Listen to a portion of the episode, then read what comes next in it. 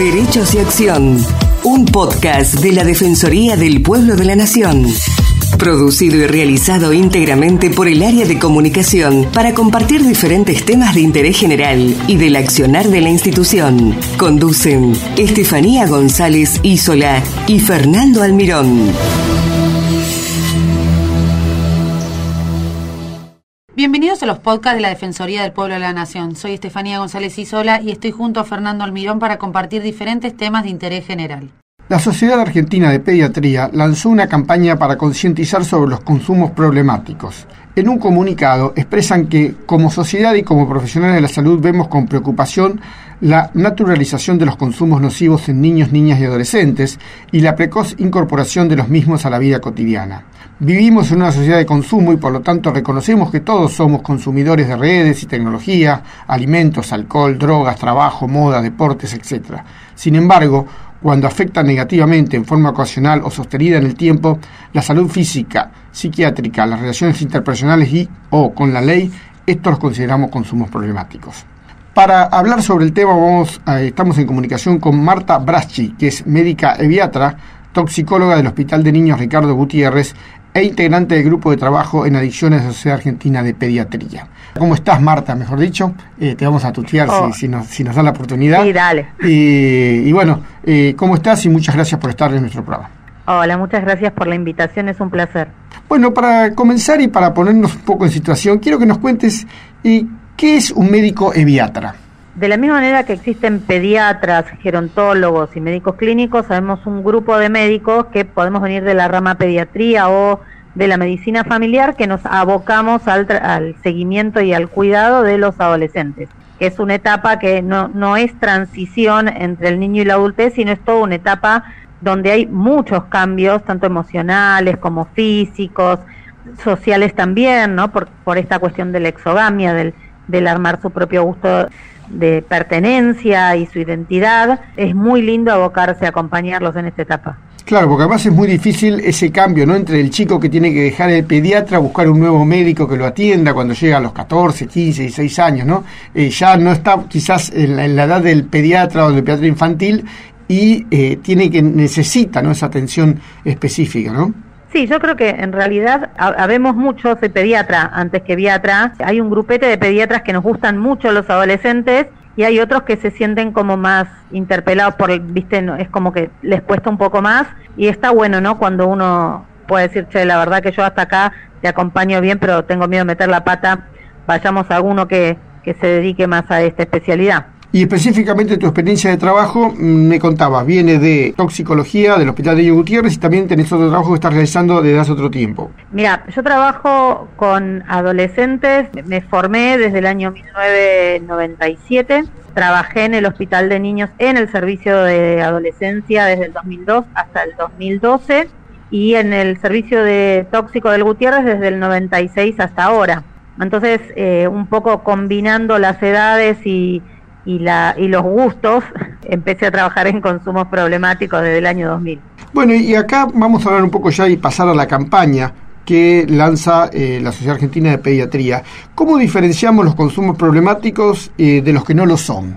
Primero, eh, lo que uno tiene que poder pensar son las edades, ¿no? Porque hay edades específicamente que no requieren dependencia y no requieren otras situaciones, pero sí que son de riesgo, ¿no? Entonces, el consumo de sustancias o de tics y demás en edades muy tempranas de la vida eh, modifican conductas y, generan dependencia. Después, cuando hay pacientes que tienen algunas determinadas patologías, por ejemplo, epilepsia, diabetes o enfermedades crónicas, los consumos muchas veces eh, empeoran los cuadros clínicos. Entonces ahí no hace falta que el paciente haga un gran consumo, sino que interfiere con su enfermedad de base y se complica un poco más. Y después hablamos de consumos problemáticos cuando empieza a interferir en las distintas etapas de la vida, cuando la gente sale el fin de a pasarla lindo y termina con un coma alcohólico o con un accidente de tránsito o con episodios de no acordarse, de perderse partes de la noche, bueno, ahí empieza a problematizarse un poco estos consumos.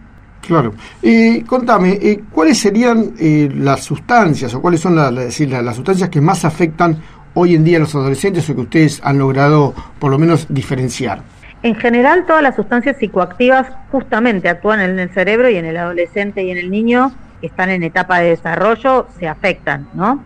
Lo que más se consume eh, en, en esta etapa es el alcohol en primer lugar, asociado a bebidas energizantes muchas veces, también el uso de tabaco que ha disminuido en la adolescencia a expensas del aumento del consumo de cannabis, ¿no?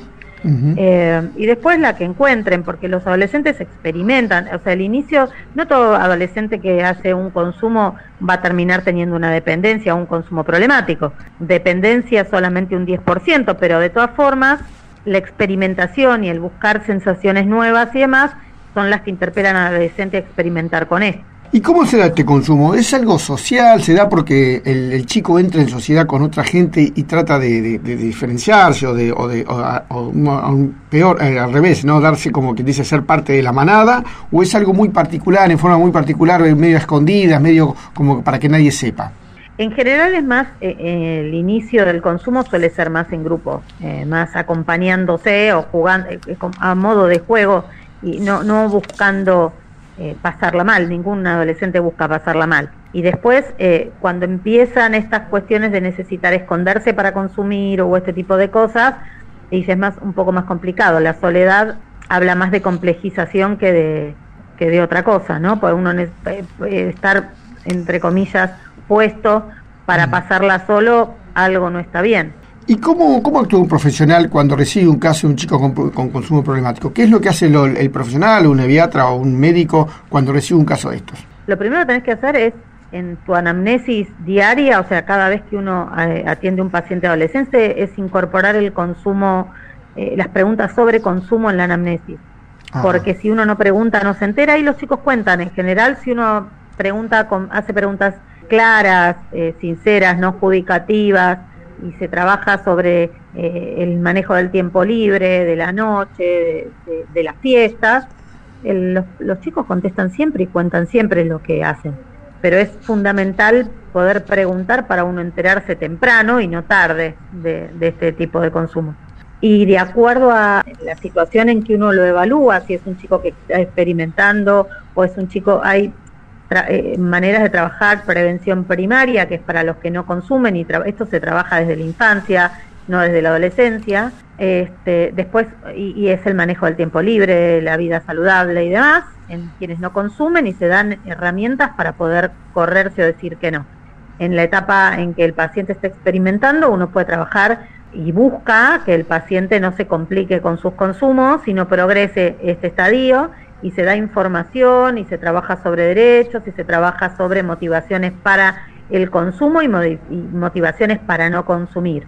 Y se da jerarquía a situaciones que les gustan y placenteras no vinculadas al consumo.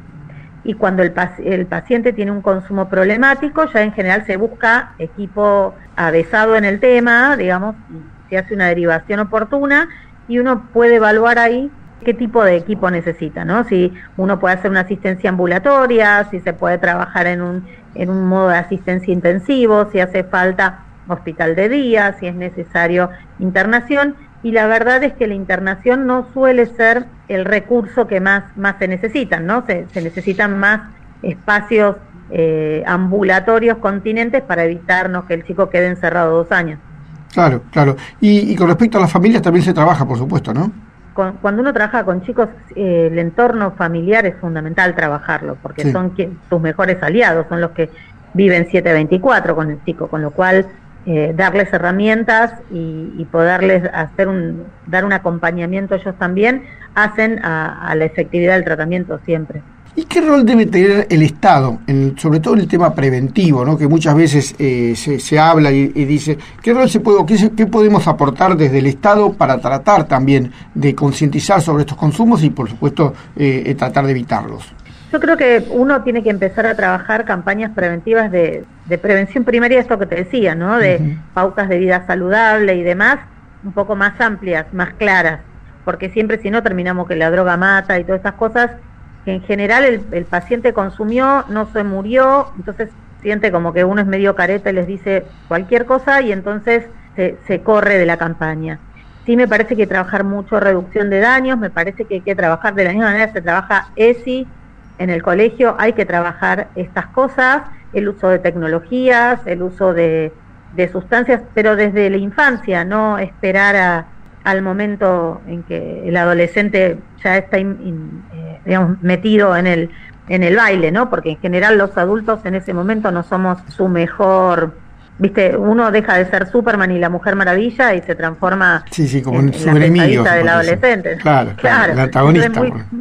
claro, es, muy difícil poder eh, eh, lograr que, en esa etapa te den más bola, pero si uno trabaja desde chicos con el tema claro, blanqueado, sin demonización y demás, los chicos eh, acompañan y van, van muy bien. En los colegios no existe todavía, ¿no? unos programas programas de prevención de este tipo de... O, no, están dentro de una materia, ¿no? Mira, yo fui a varios colegios a, dar charlas, pero es inquietud, me parece que el colegio, no sé, no, no hay un espacio formal como hay de ESI. Sí, sí, sí, sí. Eh, no hay.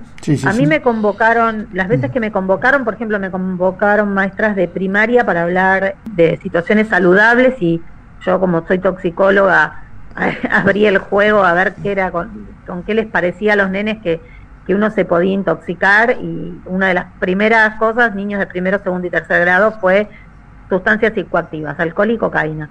Con lo cual me parece que los chicos ven mucho más de lo que vemos nosotros los adultos, ¿no? Y después me convocaron desde la gente de Construcción Ciudadana eh, para trabajar el tema de consumos en general y eso depende siempre del, creo que del equipo de la escuela, ¿no? Del equipo educativo, que esté con ganas o no de, abrir el tema. Si no les hacen preparar a cada uno, preparar vos la droga, vos prepara esto, prepara esto, se dan clases entre ellos y ya está. Sí, sí, sí. Es en general lo que sucede.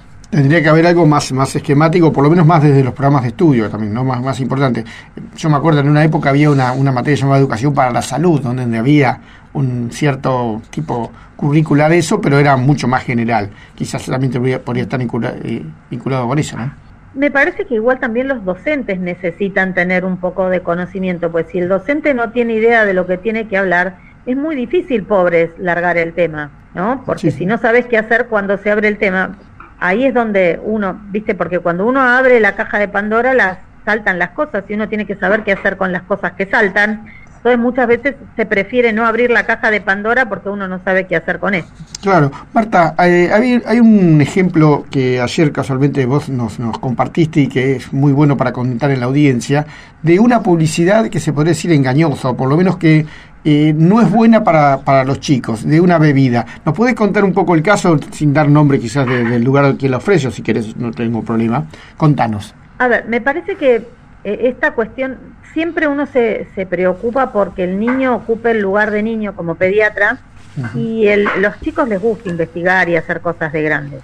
La verdad es que poner una, una bebida, sidra sin alcohol, con los dibujos eh, de Disney o cualquier dibujo en la góndola de bebidas alcohólicas, no es la mejor eh, decisión a la hora de hablar de prevención de consumo. ¿no? Sí, sí, sí. Estamos preocupados porque los adolescentes consumen un montón. Se han hecho campañas y, o como siempre, los adolescentes son feos, sucios y malos, viste que siempre son, cuando uno ve las cosas amarillistas, pobres los pibes quedan como si fueran los demonios y los adultos quedamos muy como sin responsabilidad en este punto. Entonces nos preocupamos porque el adolescente tome y ponemos una botella de sidra sin alcohol adentro de un espacio donde se convoca a los chicos a tomar sidra. Es raro. Sí, sí, sí, sí, sí, que es raro. Y además con la, con la eh, asociándola a la niñez, ¿no? Con Disney, que es algo muy muy infantil, se podría decir, ¿no? Infante adolescente, ¿no? Es decir, claro, eso también con, es. Con Disney hay, hay de los Minions, hubo de Pro, o sea, hay del dibujito que esté de moda, aparece. Entonces, me parece que eso, ese tipo de mensajes que te da desde un lugar súper, donde, lo, o sea, al supermercado van millones de pibes. es una recampaña mucho más masiva que la que podemos hacer nosotros como pediatras desde nuestros Instagram o, o desde donde fuera, ¿no? Entonces me parece que ahí prestamos a confusión. Y yo charlando con, con amigas, ¿no? Porque lo estamos trabajando en el grupo de trabajo de adicciones como para alargar alguna, alguna campaña, somos gente molesta realmente, pero estamos, estamos tratando de, poder pensarlo desde ahí, desde distintas sociedades. ¿no? De qué mensaje estamos dando, a ninguno se le ocurriría decirle que a los chicos tomen cerveza sin alcohol, me parece, hoy por hoy. Sí, sí.